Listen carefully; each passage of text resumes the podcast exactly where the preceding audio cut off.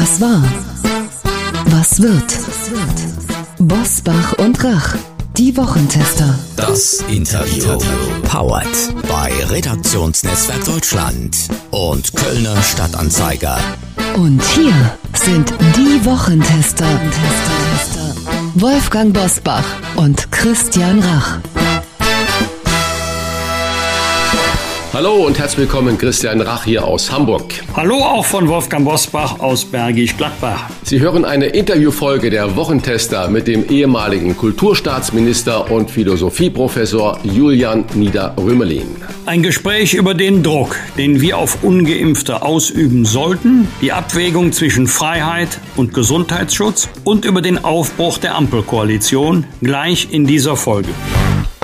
Wir bedanken uns bei unserem Werbepartner Seedin für die freundliche Unterstützung. Seedin ist die digitale Vermögensverwaltung von Haug und Aufhäuser, einer der ältesten Privatbanken Deutschlands. Seedin bietet eine hybride Alternative der Geldanlage mit digitalem Zugang und persönlicher Beratung. Und das anlässlich des 225-jährigen Bestehens von Haug und Aufhäuser bereits ab 25.000 Euro Einstiegssumme.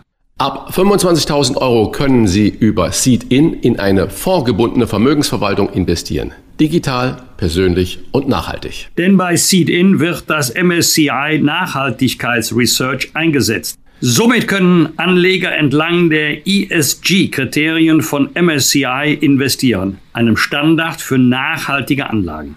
Die Vermögensallokation übernehmen die Investmentexperten von Haug und Aufhäuser. Feiern Sie 225 Jahre Privatbank und Erfahrung am Kapitalmarkt und investieren Sie ab 25.000 Euro. Alle Infos dazu finden Sie in unseren Show Notes und im Internet unter www.seed mit zeed.in.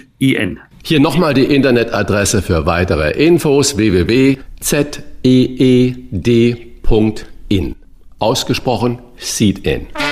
Heute zu Gast bei den Wochentestern Julian Niederrümelin. Der Philosophieprofessor und ehemalige Kulturstaatsminister spricht mit den Wochentestern über die Aufbruchstimmung der Ampel und die schwierige Abwägung beim Impfen zwischen Gesundheitsschutz und Freiheit. Wir haben mit ihm im Februar zum ersten Mal über die schwierige Abwägung zwischen staatlichem Lebensschutz und der Wahrung von Freiheitsrechten in der Pandemie gesprochen. Seitdem ist viel geschehen. Deutschland ist auf dem Weg zu einer neuen Ampelregierung mit vermutlich Bundeskanzler Olaf Scholz. Und wir steuern erneut auf einen Winter zu, in dem sich die Frage stellt, gehört Corona nun zum normalen Lebensrisiko und wie viel Einschränkungen, wenn das so ist, von Freiheit ist dann noch angemessen? Wir fragen dazu einen der wichtigsten Intellektuellen im Land. Er ist stellvertretender Vorsitzender des Deutschen Ethikrats, war Kulturstaatsminister im ersten Kabinett von Gerhard Schröder und lehrt seit 2004 Philosophie und politische Theorie an der Ludwig-Maximilians-Universität München. Herzlich willkommen bei den Wochentestern Professor Julian Nieder-Rümelin. Ja, guten Tag, Herr Busbach. Herr Professor Nieder-Rümelin, eigentlich wollten wir mit Ihnen heute nur über den Wandel sprechen, den die SPD geführte Ampelkoalition bringen könnte. Dazu kommen wir natürlich gleich noch. Doch wir wollen zu Beginn mit dem Thema, das zum Winter wieder voll zurückgekehrt ist, Corona. Wenn Angela Merkel starke Einschränkungen für Ungeimpfte ankündigt und Jens Spahn von einer Pandemie der Ungeimpften spricht, gleichzeitig aber immer mehr Impfdurchbrüche bekannt werden, wird damit zweierlei Maß gemessen. Also wahrscheinlich äh, bereuen manche in der Politik, dass sie kategorisch zu Beginn gleich auch die Bundeskanzlerin ausgeschlossen haben, eine Pflichtimpfung vorzusehen. Man wusste damals ja gar nicht, wie die Entwicklung sein wird. Man wusste nicht, dass diese Impfung derart äh, ist und von daher hätte man das besser offen lassen müssen. Jetzt hat sich die Politik gewissermaßen in eine Sackgasse manövriert und versucht, aus ihr rauszukommen, indem sie den Druck auf die Nicht-Geimpften immer stärker erhöht. Und das halte ich für eine sehr unglückliche Konstellation, entweder oder, entweder zum Beispiel für bestimmte Berufsgruppen, zum Beispiel medizinisches Personal, Personal oder auch für Lehrkräfte und für andere Pflichtimpfungen vorzusehen oder auch ab einem bestimmten Alter Pflichtimpfungen vorzusehen. Auch das wäre angesichts der Zahlen zumindest rein ethisch gesehen gerechtfertigt. Aber äh, jetzt durch Ausschluss aus sozialen kulturellen, ökonomischen Aktivitäten die äh, Nicht-Impfwilligen am Ende zu zwingen, sich impfen zu lassen. Und dort verbreitet sich zunehmend eine Art, naja, Anti-Impf-Heroismus. Das heißt, die Menschen sind stolz darauf, dass sie Widerstand leisten. Äh, das ist ein unnötiger Stresstest, äh, auf den wir uns jetzt einlassen. Also 2G halte ich, um es etwas konkreter zu machen, für hochproblematisch. Befürchten Sie eine gesellschaftliche Spaltung zwischen Geimpften und Ungeimpften? Naja, die Ungeimpften darf man nicht identifizieren mit denjenigen, die nun alle Maßnahmen ablehnen, aber unter den ungeimpften gibt es auch solche, die sich zunehmend radikalisieren und sagen, das ist jetzt hier der letzte Widerstandsakt, den ich gegen eine Regierung oder gegen Regierungen wage, die auf dem Wege in die illiberale Demokratie sind oder gar eine Diktatur. Das ist sicher nur eine kleine Minderheit, aber auch kleine Minderheiten sind für das gesellschaftliche Gefüge nicht gut. Wenn sie sich radikalisieren, immer weiter abdriften, sich am Ende wie soll ich sagen, Anleihen suchen äh, bei den verrücktesten äh, Vermutungen, das, was man jetzt Verschwörungsmythen nennt, dann ist das für die Gesellschaft insgesamt und den Zusammenhalt nicht gut. Es sind ja natürlich nicht nur Querdenker oder Verschwörungstheoretiker, die sich da so äußern, sondern auch äh, bekannte Persönlichkeiten, Fußballer Joshua Kimmich, ihr Philosophiekollege Richard David Brecht oder die ehemalige linken Chefin Sarah Wagenknecht. Die haben sich alle kritisch äh, übers Impfen geäußert und sich einen unglaublichen, jeder für sich, Shitstorm eingehandelt. Die Bildzeitung schreibt in diesen Tagen sogar von einem Impfmobbing aus dem Kanzleramt. Wie weit darf Politik beim Lebensschutz in Anführungsstriche gesetzt von mir gehen? Ja, jetzt reden wir nicht so sehr von Politik, sondern wir reden von der Form, in der wir miteinander diskutieren, also die Diskurskultur gewissermaßen. Und die äh, hat im Laufe dieser Pandemie erneut, wie damals in der Migrationskrise, äh, schwer gelitten gewissermaßen die Rechtgläubigen gegen die Nicht-Rechtgläubigen äh, mit den Forderungen, dass zum Beispiel auch Wissenschaftler nicht zu Wort kommen sollten in Talkshows, wie zum Beispiel Hendrik Streeck, die das anders einschätzen als andere Wissenschaftler, die von vielen Politikern sehr geschätzt sind. Das ist einer liberalen, vielfältigen, offenen Gesellschaft unwürdig und gefährdet, die das, was ich Zivilkultur nenne, also die kulturellen Grundlagen der demokratischen Praxis, die sind nun mal, und ganz wesentlich gehört dazu, Respekt vor abweichenden Meinungen, die Bereitschaft, abweichende Meinungen anzuhören, gegeneinander abzuwägen.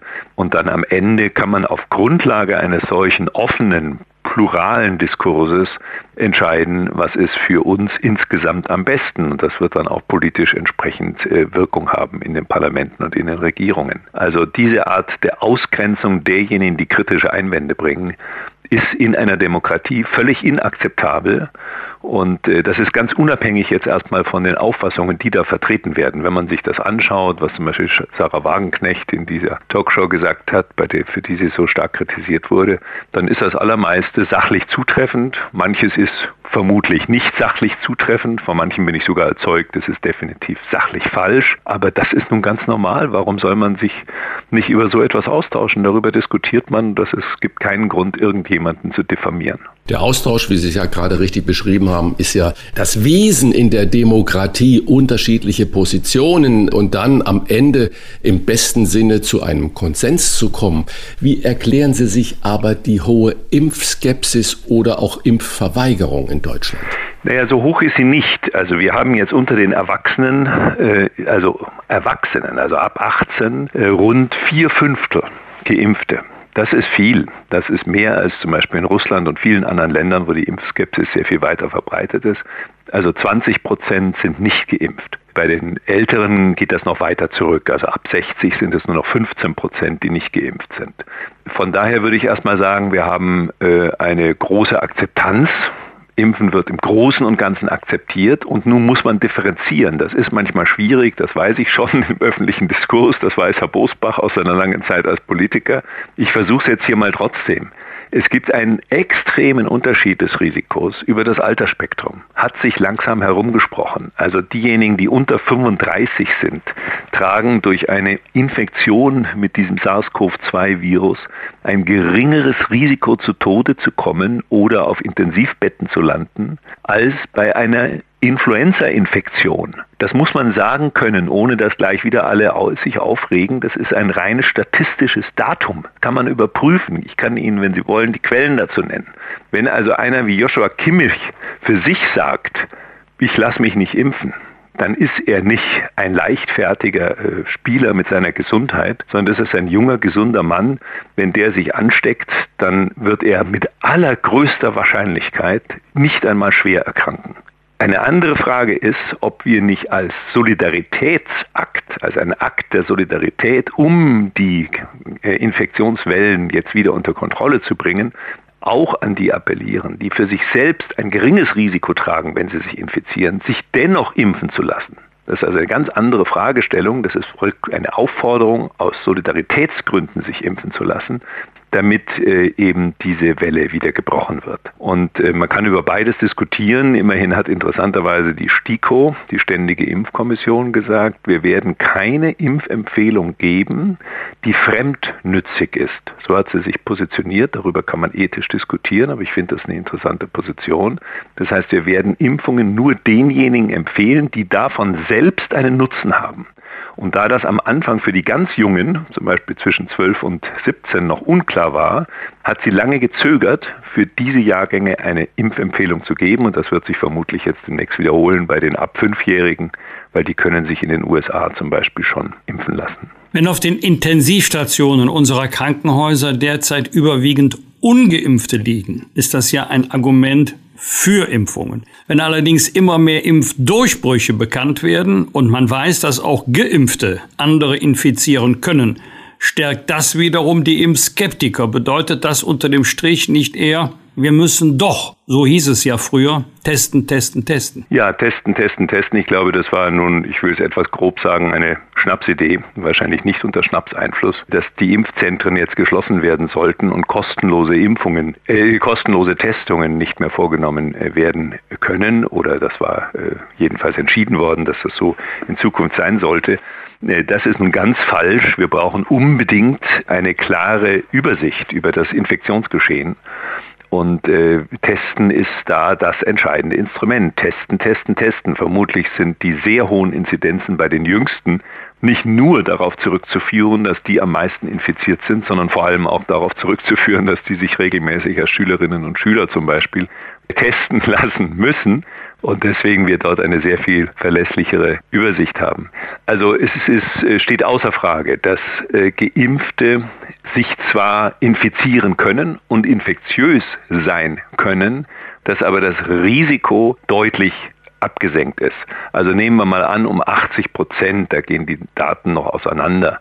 Also die Wahrscheinlichkeit, dass ich jemanden durch Infektion, eigene Infektion infiziere, sinkt, wenn ich geimpft bin. Das Risiko, schwer zu erkranken, sinkt dramatisch ab, wenn ich geimpft bin, wenn ich doppelt geimpft bin, eventuell bei Hochaltrigen noch eine Boosterimpfung erhalten habe.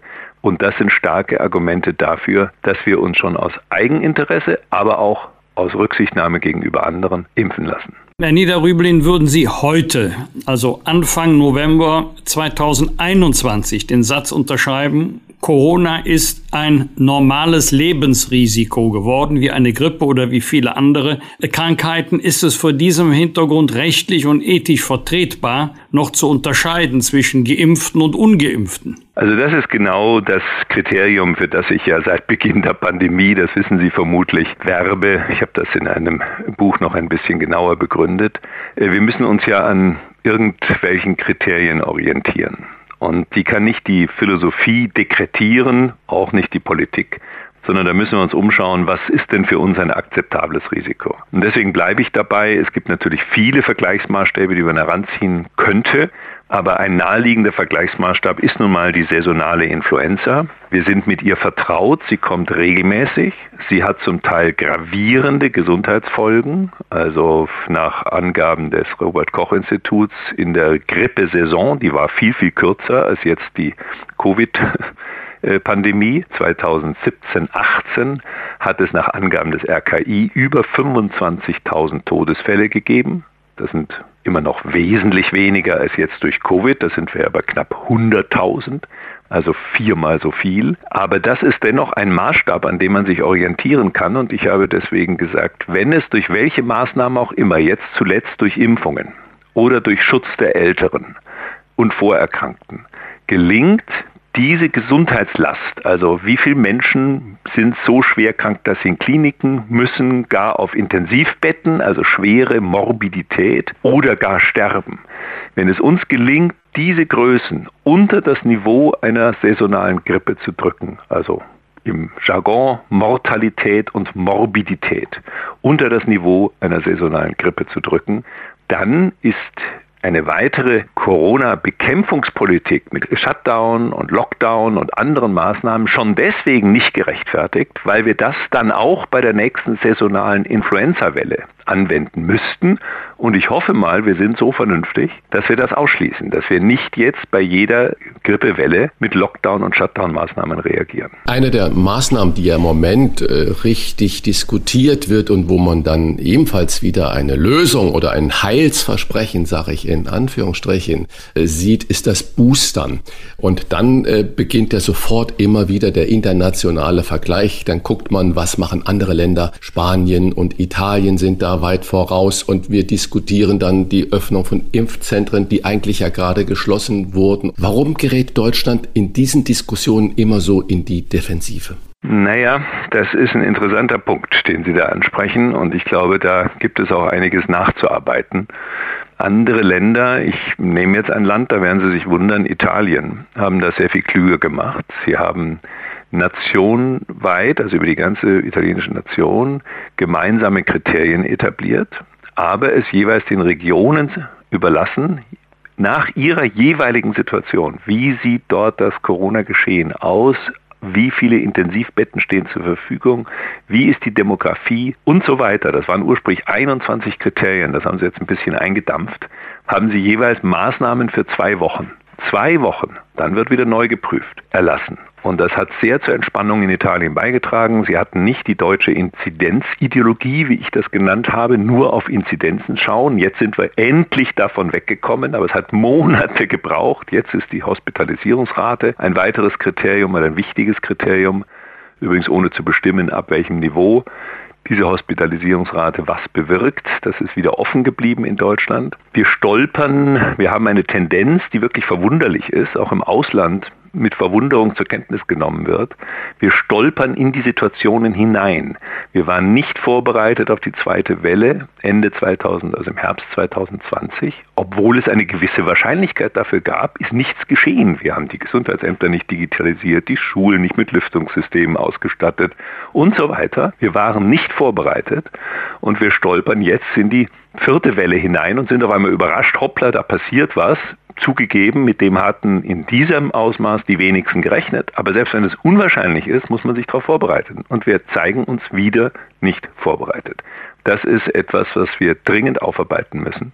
Und das hängt mit dem ganzen Ansatz der Corona-Bekämpfung in Deutschland zusammen, auf sich zu fahren, zu schauen, was passiert und nicht klare Kriterien zu etablieren, nach denen man dann, wenn es nötig ist, handelt. Äh, vor dem Hintergrund dessen, was Sie gerade, ich fürchte, richtigerweise diagnostiziert haben, ist es dann ein Problem, dass die neue mutmaßliche Ampelregierung erst wohl im Dezember stehen wird? Naja, das ist jetzt eine schwierige Übergangsphase, zweifellos, zumal die vermutliche neue Regierung, die Koalitionspartner ja in der Frage zum Teil weiter auseinanderliegen als die bisherigen beiden Koalitionspartner.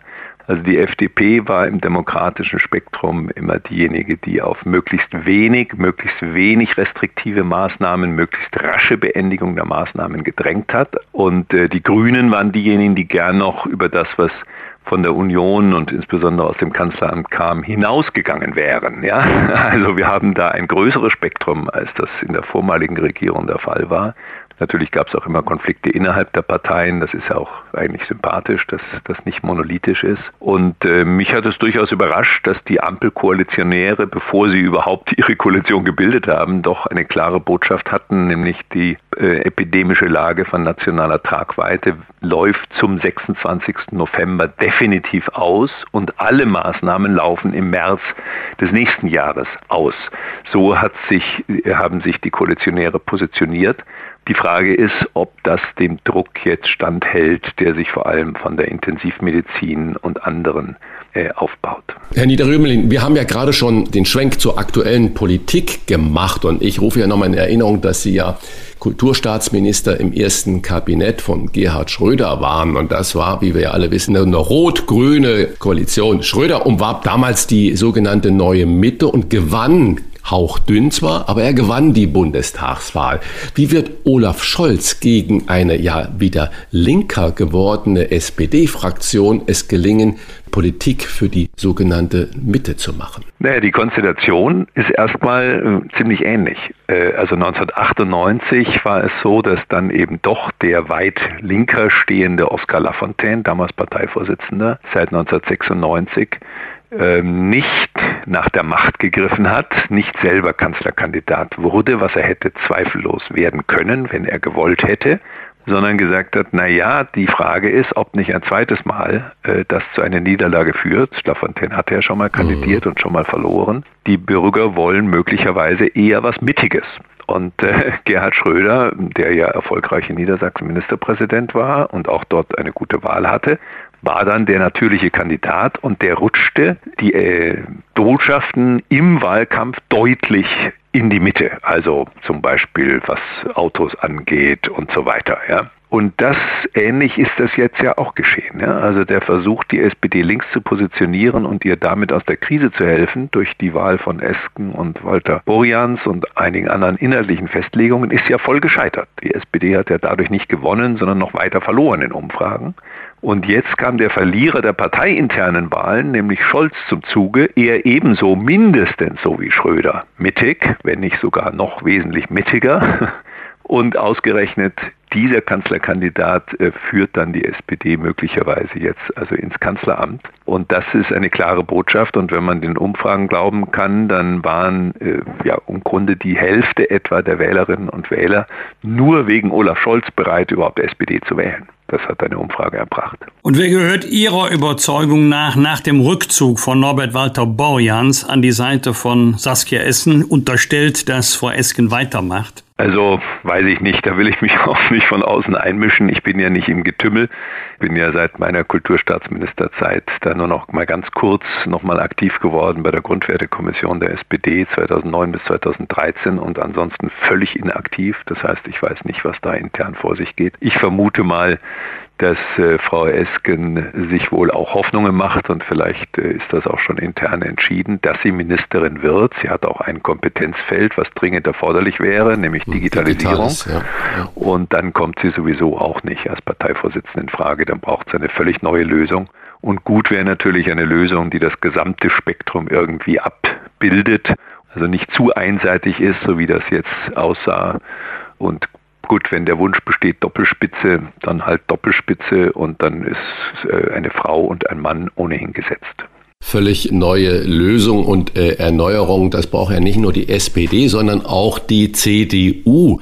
Wer steht denn bei der CDU Ihrer Meinung nach für Erneuerung? Ohne jetzt, dass Sie den Kollegen da oder auch Wolfgang Bosbach, deswegen stelle ich so eine Frage, da den direkten Hinweis geben wollen. Also Erneuerung ist ja erstmal eine Hülle, in die man Inhalte hineinstecken muss. Also Erneuerung kann für manche einfach bedeuten Generationenwechsel ja, dann kämen manche Kandidaten wie zum Beispiel Merz jetzt gar nicht in Frage. Erneuerung kann aber auch heißen, wir positionieren uns inhaltlich neu. Ja, und was heißt dann inhaltlich neu? Heißt das dann, dass man äh, weit über die äh, ohnehin sehr stark mittige äh, und zum Teil auch durchaus sozialdemokratische und grüne Impulse aufnehmende Politik von Merkel hinausgeht und sich noch stärker in Richtung also Ökologie, aber auch äh, Frauengleichstellung und so weiter positioniert? Oder heißt Erneuerung, dass man stärker das wieder in den Mittelpunkt rückt, was in den Merkel-Jahren am Rand stand, nämlich äh, unter anderem wirtschaftspolitische Kompetenz, Wirtschaftsnähe, auch eine Art äh, bürgerliche Freiheitspositionierung. Das heißt, man sagt, wir wollen möglichst wenig Staat in diesem Bereich. Wir wollen auch nicht zu viel Sozialstaatlichkeit. Das ist ja unter Merkel kein Thema gewesen. Merkel hat sich nicht gegen den weiteren Ausbau des Sozialstaats gewandt. Also das ist die Frage und das muss die Union jetzt klären. Ich meine, so als äh, Außenstehender würde ich auch da sagen, nachdem zweimal März nur mit knapper Mehrheit verhindert werden konnte und unter großem Einsatz derjenigen, die Macht haben im Konrad-Adenauer-Haus, wird vermutlich, äh, werden viele sagen, naja, das waren jetzt zwei große Akte, denjenigen zu stoppen, der die Basis doch zum großen Teilen hinter sich hat. Das sollte man nicht ein drittes Mal tun.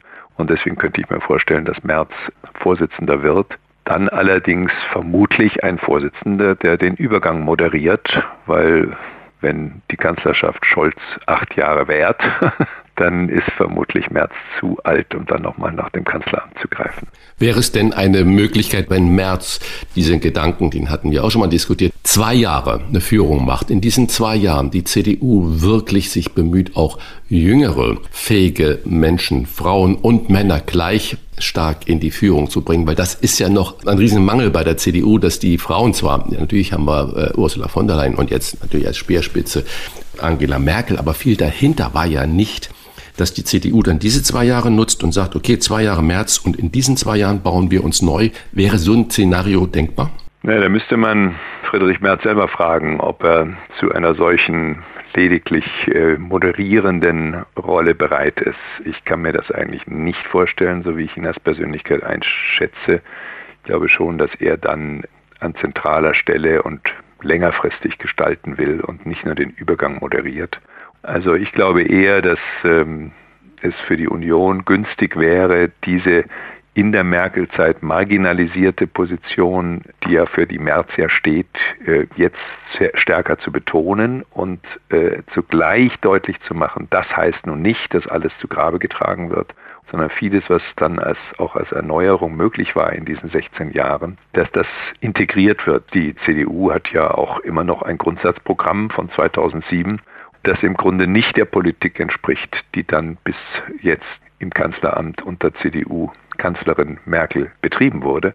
Das heißt, es steht auch an, ein Grundsatzprogramm zu verfassen, was sowohl die Leistungen anerkennt, aber auch Korrekturen vielleicht vornimmt für die Zukunft. Jetzt mal ganz losgelöst von den Personalentscheidungen, die ja bei beiden äh, Volksparteien anstehen.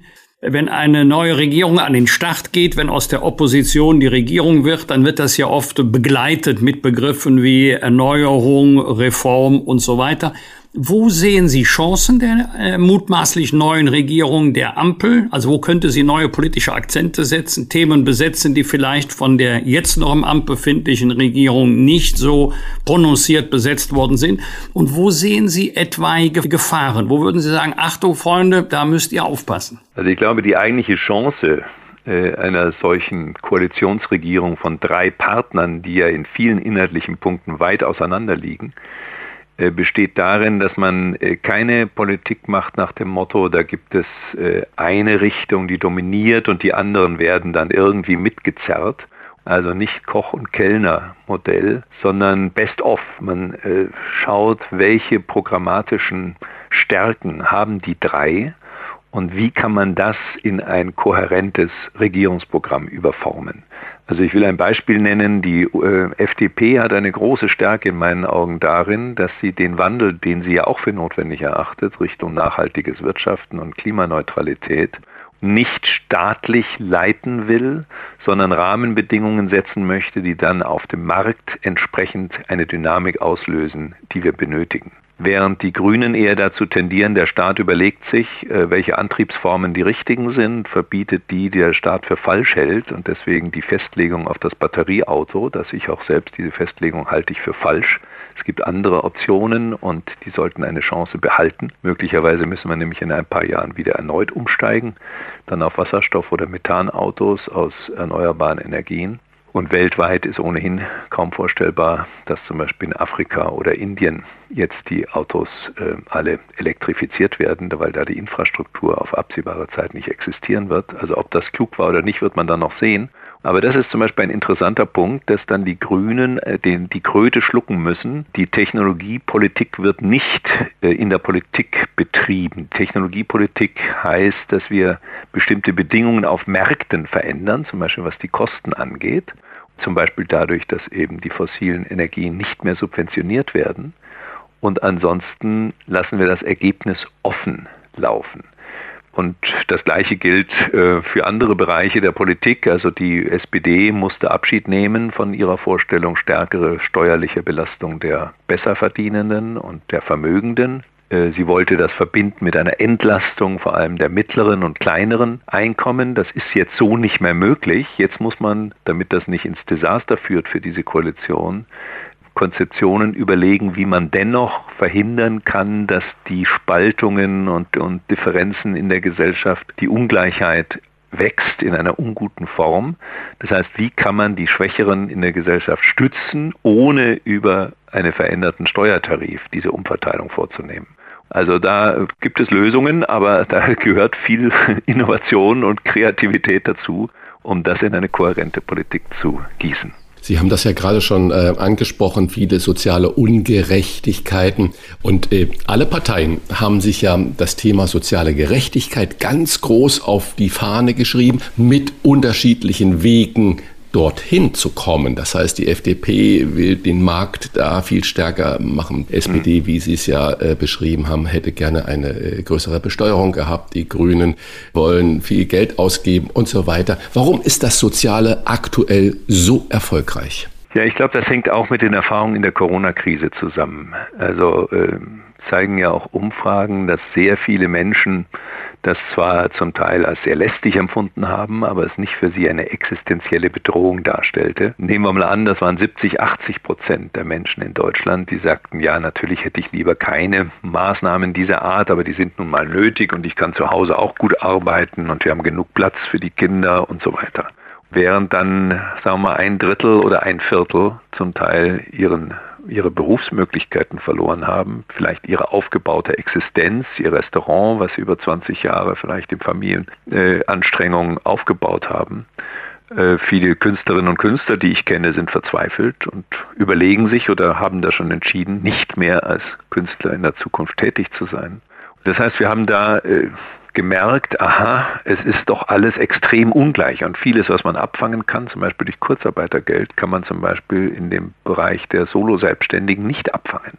Und dann kommt hinzu, dass wir deutlich sehen, das ist auch mit ein Grund für die Verschärfung der aktuellen äh, Corona-Krise, dass die Pflege offenbar extrem unattraktiv ist, äh, generell die medizinischen Hilfsberufe sehr unattraktiv zu sein scheinen, sodass wir jetzt einen Schwund von Intensivbetten haben, nicht weil die Intensivbetten verrotten, sondern weil es die Menschen nicht mehr gibt, die sich äh, dann um die intensivbettpflichtigen Patienten kümmern können. Und äh, das heißt, die Aufmerksamkeit ist auf diese Entwicklungen stärker gerichtet worden, wie so ein Brennglas jetzt in der Corona-Krise, auch zum Beispiel der Tönnies-Fall mit den ausländischen Arbeitnehmern dort, die zu großen Teilen infiziert waren und die Lebensbedingungen, die so extrem sind, dass zum Beispiel die Normalbevölkerung dort sich, die außerhalb dieses Unternehmens sich gar nicht infiziert hat, weil die keinen Kontakt hat mit diesen Arbeitnehmern aus diesem Betrieb, obwohl das eine sehr große Zahl ist.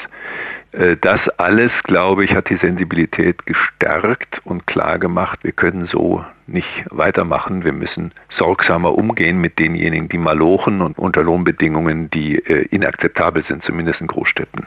Dann kommen wir zu einer abschließenden Frage. Sie haben das ja gerade wunderbar seziert und äh, philosophisch gesehen äh, stellt sich ja wieder diese Gerechtigkeitsfrage. Ich mache es mal an einem Beispiel nochmal plausibel. Die Minister streiten, Gesundheitsminister streiten im Moment darüber, wer eine Auffrischungsimpfung bekommen darf und wer nicht, was ja ganz ein praktisches äh, Beispiel ist für Gerechtigkeit. Und äh, derzeit wird empfohlen, dass nur 70-jährige Immungeschwächte und medizinisches Personal dafür in Frage kommt. Sollte es überhaupt wieder eine Rangfolge geben oder sollte, wenn man wirklich mit der Wissenschaft, mit den Medizinern sich einig ist, dass äh, diese dritte Impfung hilfreich ist, nicht sagen, dann bitte für alle? Aufgrund ja, das ist ja ein merkwürdiger Streit, den wir da gerade erleben, ja. auch weil es ja nicht jetzt persönliche Meinungsverschiedenheiten sind, die hier so auffällig äh, sind, sondern es ist ja ein Streit zwischen Institutionen. Ich meine, der Gesundheitsminister ist ganz anderer Auffassung als die Ständige Impfkommission, andere Auffassung als die Kassenärztliche Vereinigung. Und es war offenbar nicht möglich, diesen Streit vorab so weit zu moderieren, dass das nicht massiv die Öffentlichkeit verunsichert. Das ist schon einigermaßen irritierend. Also der Hintergrund ist, dass die Ständige Impfkommission, wie Sie gesagt haben, die Boosterimpfung nur für 70 plus bislang empfiehlt. Sie ist zugelassen, auch für andere, aber sie wird empfohlen von der STIKO nur 70 plus und äh, das führt natürlich auch dazu, dass in den Praxen, wenn die Kapazitäten knapp sind, eben Jüngere gar keine Boosterimpfung bekommen können. Und der Ärger über den Gesundheitsminister, der sich da entlud, bezog sich vor allem darauf, dass die Praxen, die Arztpraxen überfordert wären, wenn jetzt alle, die impfwillig sind, jetzt noch schnell eine Boosterimpfung vor Beginn äh, der schlimmen Zeit äh, wollten. Also da ist vieles unkoordiniert. Wenn man jetzt sagt, ja, ähm, alle können und sollten jetzt, äh, dann ist das wohl dann doch wieder zu äh, naiv, weil ähm, es muss ja eine gewisse Priorisierung sein, sonst äh, sind die Praxen überfordert, zumindest dann, wenn man zur gleichen Zeit auch noch die Impfzentren schließt, was ja viele Länder unterdessen getan haben. Also da ist Klärungsbedarf und ich hätte gar nichts dagegen, wenn man diese Boosterimpfungen, wie man das bei den Impfungen zu Beginn ja gemacht hat, einfach altersmäßig priorisiert, das heißt bestimmte Vorerkrankungen und ansonsten nach Alter vorgeht und sagt, in den Wochen von bis sind jetzt die über 80-Jährigen dran, dann die über 70-Jährigen, dann die über 60-Jährigen und so weiter. Die Realität des Risikos über den vernünftigen Umgang mit Gefahren. So heißt sein immer noch aktuelles Buch. Und er hat uns wie immer differenziert den schmalen Grad zwischen Lebensschutz und Freiheitsrechten erklärt. Vielen Dank für das tolle Gespräch, Professor Julian Nieder-Rümelin. Vielen Dank. Herr Auch von mir. Dankeschön. Alles ja, Gute. Alles Gute. Das waren die Wochentester, das Interview mit Unterstützung vom Kölner Stadtanzeiger und dem Redaktionsnetzwerk Deutschland. Wenn Sie Kritik, Lob oder einfach nur eine Anregung für unseren Podcast haben, schreiben Sie uns auf unserer Internet- und auf unserer Facebook-Seite. Fragen gerne per Mail an kontakt@diewochentester.de und wenn Sie uns auf einer der Podcast-Plattformen abonnieren und liken, dann freuen wir uns ganz besonders. Danke für Ihre Zeit. Die neue reguläre Folge hören Sie am Freitag, Punkt 7 Uhr. Bitte die Wochentester einschalten. Was war? Was wird? Wolfgang Bosbach und Christian Rach sind die Wochentester. Ein Maßgenau Podcast. Powered bei Redaktionsnetzwerk Deutschland und Kölner Stadtanzeiger.